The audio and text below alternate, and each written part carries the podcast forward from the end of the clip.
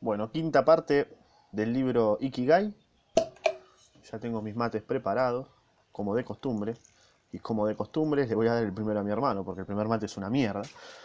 Eh, quinto capítulo, que se llama Inspiraciones de los Centenarios, que te da la bienvenida a este ámbito podcastero, en el cual vamos a hablar de las tradiciones y lemas vitales de Oshimi, o de Ojimi, no sé cómo se, cómo se, se pronunciará, para una existencia larga y dichosa. ¿Ok? Mientras termino de cebar este patético mate, anda a escuchar las otras cuatro partes, si no las escuchaste, a no ser que tengas un gran poder de decisión y hayas eh, querido empezar por la quinta parte porque tenés unas ganas eh, inmensas de, escuchar la, las inspiraciones de los centenarios, bueno, cosa que dudo bastante, anda a escuchar las otras cuatro partes porque si no, no vas a entender una mierda, ¿ok? Voy a intentar que no hayan tantos errores técnicos y nada más, cierro el culo. Comienzo. Para nuestro viaje a Oshimi tuvimos que volar casi tres horas desde Tokio hasta Naha, la capital de Okinawa, que ya sabemos que todo esto es en Okinawa. Muchos meses antes habíamos contactado con el ayuntamiento de la aldea de los centenarios para explicar el motivo de nuestro viaje y nuestra intención de entrevistar a los más viejos de la localidad. Tras diversas conversaciones, finalmente obtuvimos la ayuda de dos funcionarios y pudimos alquilar una casa al lado del pueblo. Un año después de haber iniciado el proyecto nos encontrábamos a las puertas de conocer a los más longevos del mundo. Enseguida nos dimos cuenta de que allí parecía haberse detenido el tiempo, como si todos vivieran en un presente interminable.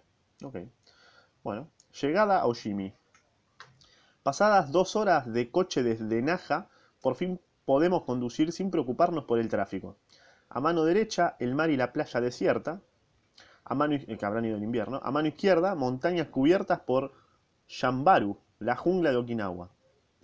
Tras cruzar Nago, la ciudad donde se produce la cerveza Orión, de la que tan orgullosos están todos los okinawenses, la carretera 58 sigue al borde del mar hasta llegar al término municipal de Oshimi.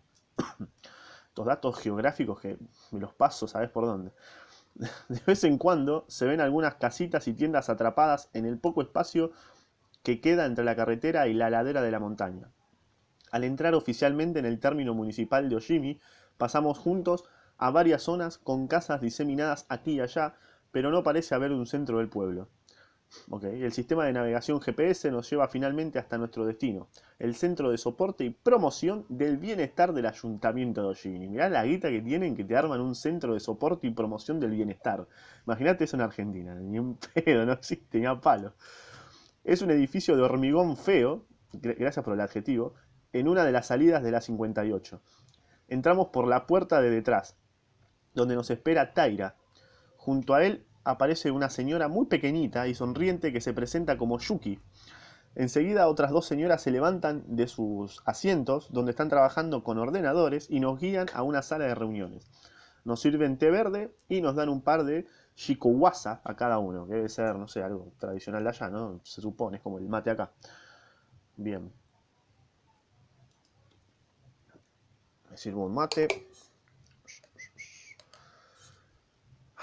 No me acuerdo dónde era esto, creo que era en Okinawa, ¿no? Taira es el jefe de la sección de bienestar del ayuntamiento. Vestido con traje formal, se sienta frente a nosotros, abre una agenda y un archivador. Archivador. Junto a él se sienta Yuki. En el archivador de Taira están listados todos los habitantes del pueblo, mirá que al pedo que están, ordenados por, edad en cada club. Taira nos comenta que una de las características de Oshimi es que todo el mundo tiene un grupo de personas, o club Moai, que ya lo leímos en el primer capítulo, con el que ayudarse unos a otros. Los grupos no tienen ningún propósito concreto, simplemente funcionan casi como una familia. También nos comentan que en Oshimi muchísimas cosas se mueven por voluntariado más que por dinero. Todo el mundo se ofrece para colaborar y el ayuntamiento se encarga de organizar las tareas. De esta forma, todo el mundo se siente parte de la comunidad y puede ser útil en el pueblo. Oshimi es el, penúltimo pueblo antes de llegar al Cabo Hedo, extremo norte de la isla más grande del archipiélago. Desde la cima de una de las montañas se puede ver toda la extensión del pueblo y percibimos que casi todo es verdor en la jungla Shambaru. Enseguida nos preguntamos, ¿dónde se esconden los casi 3.200 habitantes? Bueno, son 3.200, tampoco son un millón, boludo. O sea, 3.200 se entran en, en, una islita, qué sé yo, o en un lugarcito chiquito. O sea, puedes, puedes no verlos, es un poquito.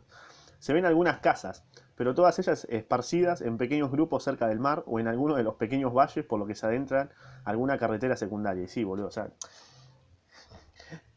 Ay Dios, boludo. obviamente, no es tanto, son 3.200, o sea, es chiquito, más grande la matanza. Una vida en comunidad. Nos invitan a comer a uno de los pocos restaurantes del municipio, pero al llegar ya están reservadas las únicas tres mesas que tienen. Ah, bajón, duro. Se quería matar. No pasa nada, vamos al restaurante Churaumi, que nunca se llena, dice Yukiko, caminando de vuelta a su coche. Tiene 88 años, pero sigue conduciendo como un pelotudo y se enorgullece de ello. Su copiloto tiene 99 años y también ha decidido pasar el día con nosotros. Tenemos que perseguir su coche a toda prisa. ¿Por qué no pueden ir a la paz? Avanzando sin pausa por una carretera que a veces es más un camino de tierra que de asfalto. Finalmente, llegamos al otro lado de la jungla, donde por fin podemos sentarnos a comer. Yo es que no... Para, yo es que no como en restaurantes. Casi todo lo que como lo produzco en mi huerto. Oh, ¿Quién te preguntó? Pará, papá. Dice Yukiko al sentarnos.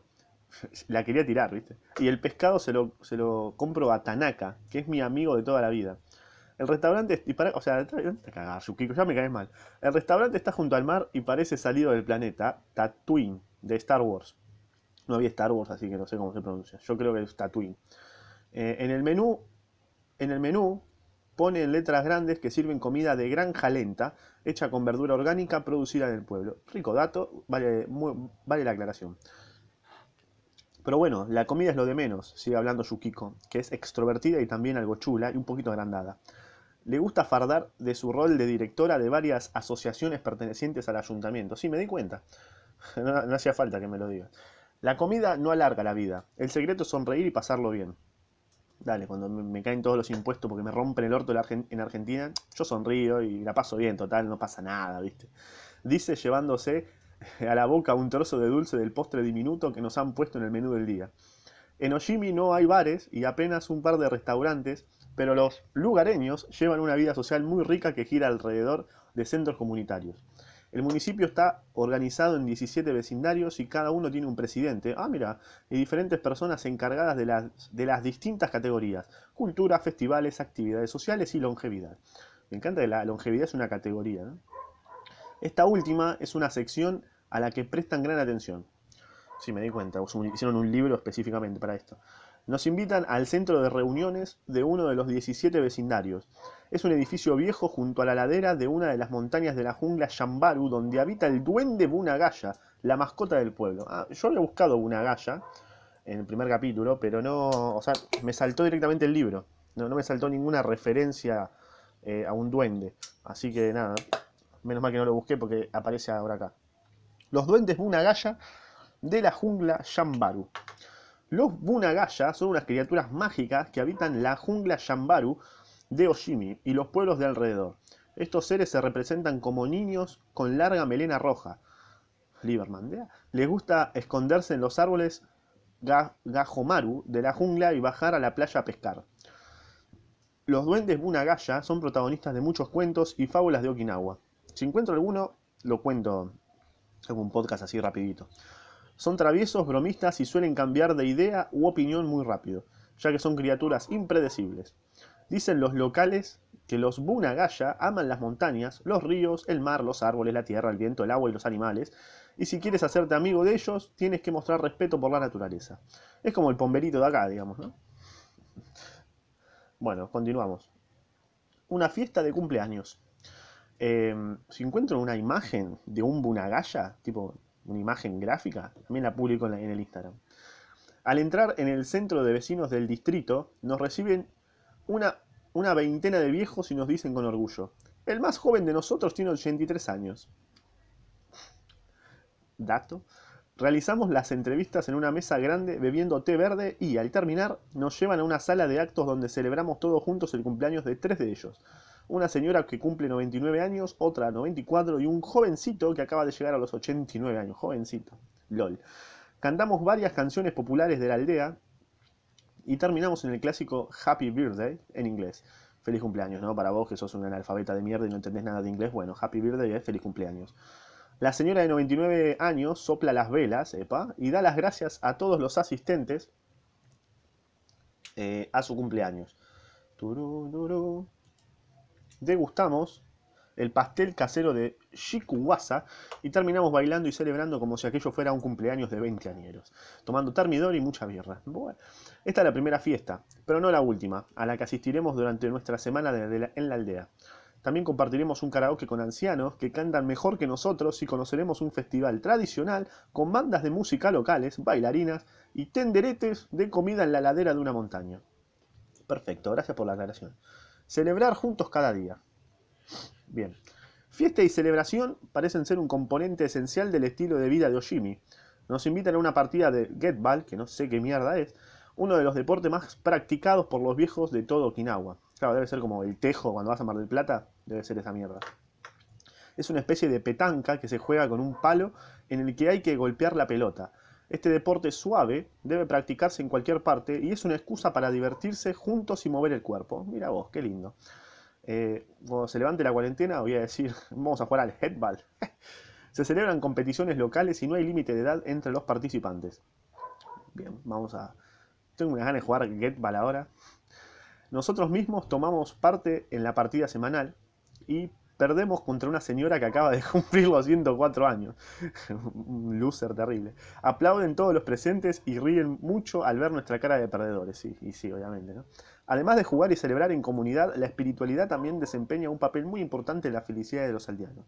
Ahora, yo me pregunto, este pequeño fragmento, ¿te das cuenta el toque que es relleno? Porque no aporta un carajo a lo que venimos hablando de lo que está contando. Ahí te das cuenta que todos los libros tienen relleno. Y que esta parte es un relleno total. O sea, o sea ¿qué, te iba a cambiar en la vida saber lo que es el Get Ball, que jugaron con viejos en Oshimi? O sea, no te cambia nada.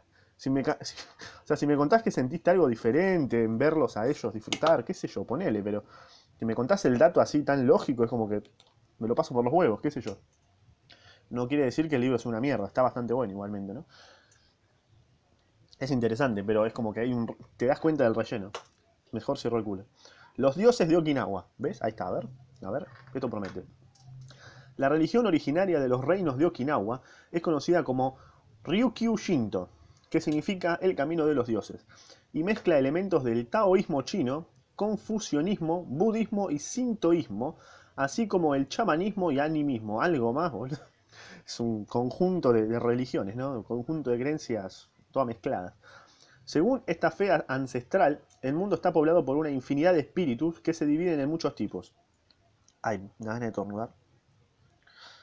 Los espíritus de las casas, de los bosques, de los árboles, de las montañas. Es importante satisfacer a estos espíritus a través de rituales, festivales y también estableciendo zonas sagradas. Okinawa está llena de jungla y bosques que son lugares sagrados. En ellos encontramos dos tipos principales de templo, el Utaki y el Uga- Uganju.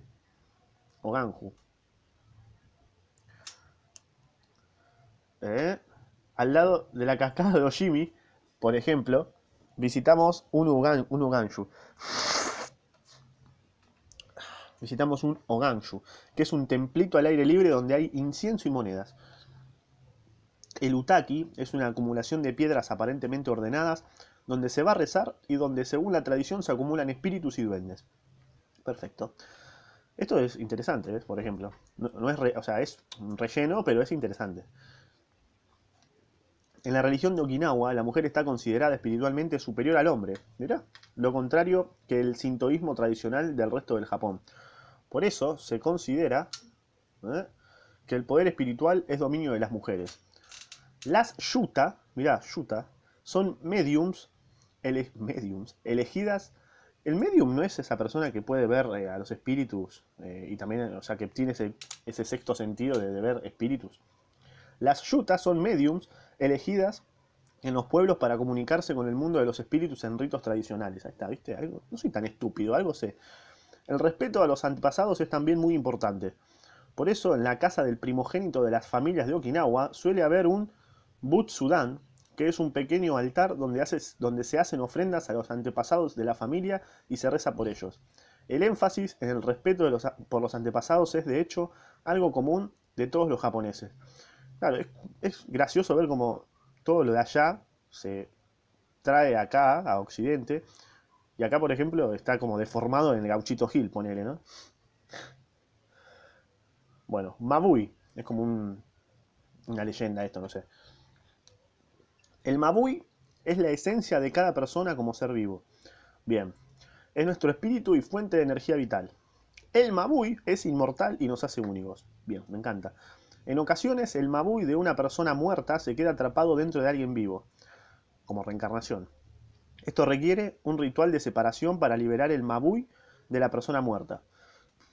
Suele ser necesario cuando alguien muere de repente, sobre todo alguien joven. Claro, te pisa un camión y ahí tenés que sacar el Mabui, pa, porque si no, te vas a otro y a otro y así. Y el Mabui no, no se quiere ir al plano de los muertos. Y no, porque F. El Mabui también se puede transferir por contacto. Si una abuela le deja un anillo en herencia a su nieta, le transfiere algo de su Mabui. Las fotografías también son un medio para transferir Mabui de unas personas a otras. Bien. Interesante, lo voy a anotar. No, no me pareció tan mierda eso, ¿eh? Está bueno eso. Como para tener cultura general, ¿no? Mabui.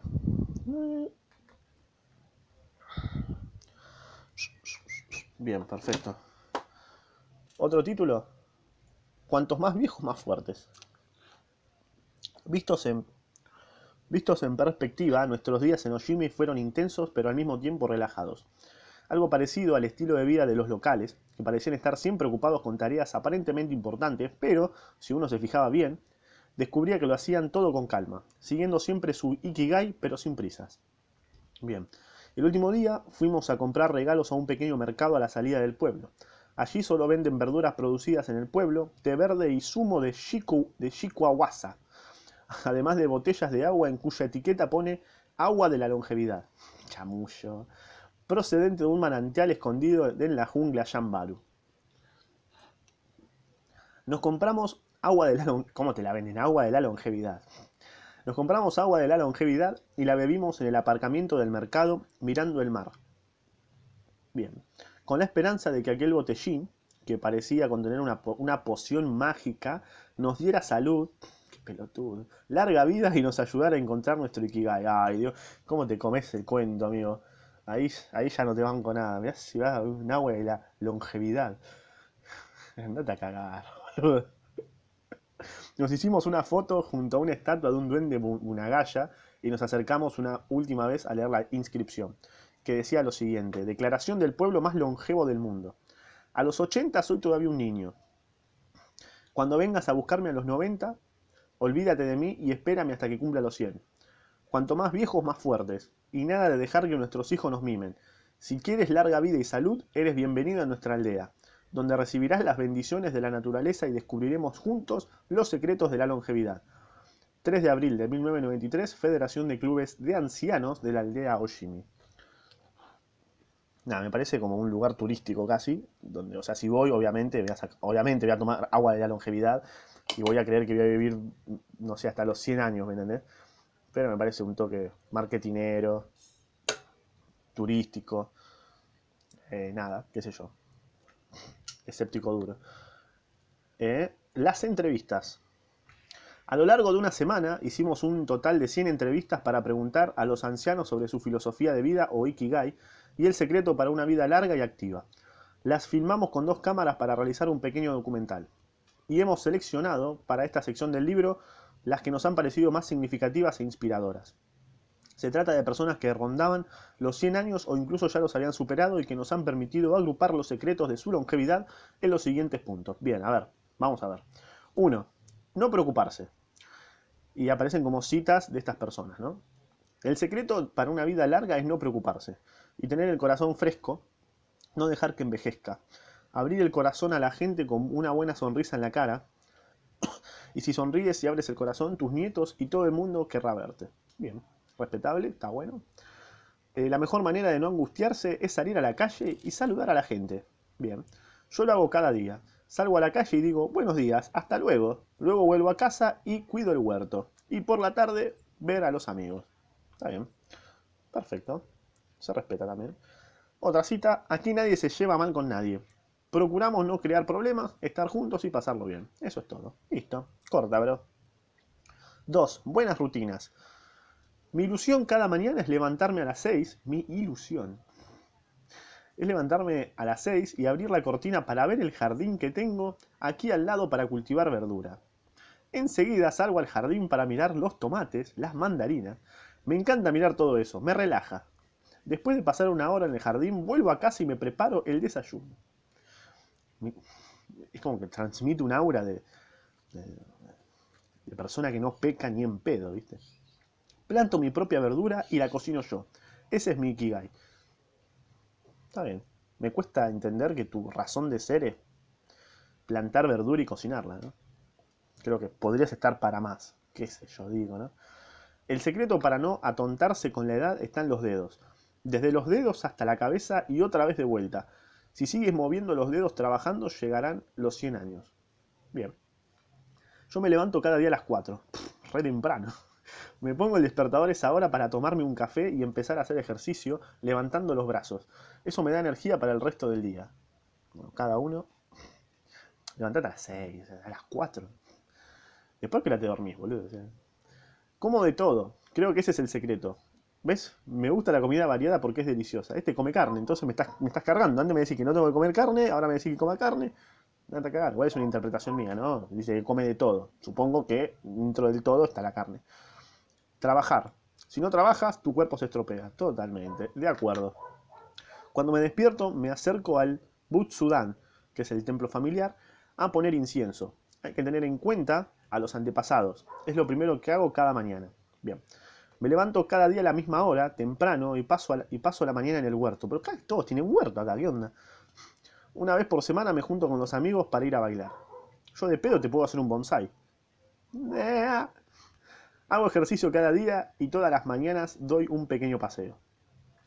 Está bien, eso, eso, eso se puede hacer, está bien. Nunca dejo de hacer mis ejercicios de taiso al levantarme. También se puede hacer bien. Comer verdura, eso te hace vivir mucho. Perfecto. Ahí cortita y al pie te la tiró. No, no rompa las bolas. Come verdura. Una vida larga depende solo de tres cosas. Ejercicio para la salud, comer bien y juntarte con gente. Ya está, ¿eh? estamos buscando boludeces. ¿eh? Así de simple, boludo. ¿Qué tanta vuelta, bro? Vos comés verdura, tenés amigos y listo, no rompa la bola. Bien. 3. Cultivar las amistades cada día.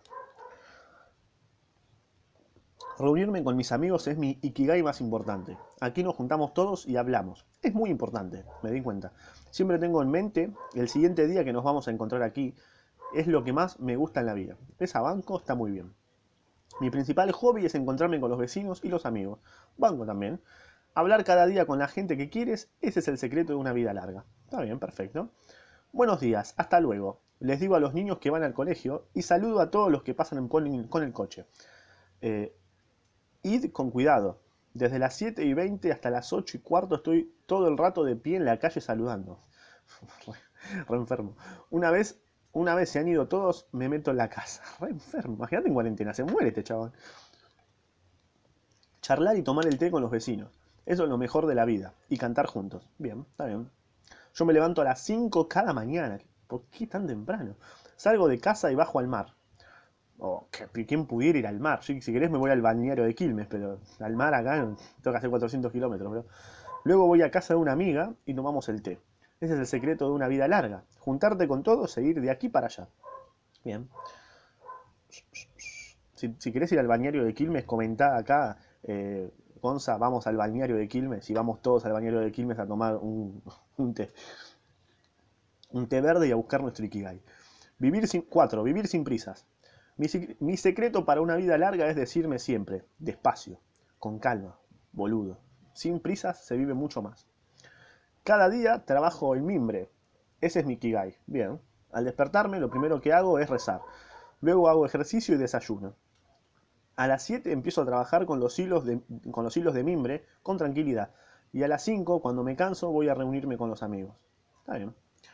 Hacer muchas cosas cada día, estar siempre ocupada, pero una detrás de otra, sin agobiarte. Perfecto. El secreto de una vida larga es irse a dormir pronto, despertarse pronto y dar un paseo. El paseo es importante. Vivir con calma y disfrutar de las cosas, llevarse bien con los amigos. Primavera, verano, otoño, invierno. Disfrutar de todas las estaciones con felicidad. Bien. 5. Optimismo. ¿Eh? Cada día me digo a mí mismo, hoy va a ser un día con salud y energía, a tope. Tengo 98 años, pero aún me considero joven. Me queda mucho por hacer, XD. Reírse, reírse, es lo más importante. Allá donde voy, me río. ¿Llegaré a los 100? Claro que llegaré. Esa es una gran motivación para mí. Imagínate que te decís eso vos mismo. Cantar con los nietos y bailar juntos. Eso es lo mejor de vivir. Y sí, boludo. Mis mejores amigos se han ido al paraíso. Uf, F. En Oshimi ya no hay barcos tampoco. Pero por eso apenas hay pescado. Antes se podían comprar pescados pequeños y también muy grandes. Pero ahora no hay barcos, tampoco hay seres humanos. Se han ido todos a la mierda, se han ido todos al paraíso. F por, por, este, por este abuelito, la verdad. Mal ahí. Me siento afortunada de haber nacido aquí. Yo también, la verdad estaría afortunadísimo de haber nacido en Ojimi, ¿viste? Doy las gracias cada día. Pero no, tienen con urbano bonaerense. F. Me siento afortunada. Ah, ya lo leí, qué pelotudo. Lo más importante en Ojimi y en la vida es sonreír. Y sí. Eh, hago de voluntaria en la aldea para devolver un poco de todo lo que me han dado. Ayudo, por ejemplo, amigos y amigas a ir al hospital con mi coche. Perfecto, qué buena persona. No hay ningún secreto. El truco es simplemente vivir. O sea que todo lo que leímos hasta ahora, una pelotudez. El truco es vivir, nada más. O sea, déjate llevar. O sea, todo el chamullo que te metieron hasta ahora, una boludez. ¿Te imaginas que le decía eso? Y el chabón lo editaba, ¿no? obviamente, porque no lo va a publicar. No puede quedar tan mal. El Franz. El Franz es Miralles y el Héctor. Bueno, claves del estilo de vida de Oshimi. No sé si se pronuncia Oshimi o Ojimi.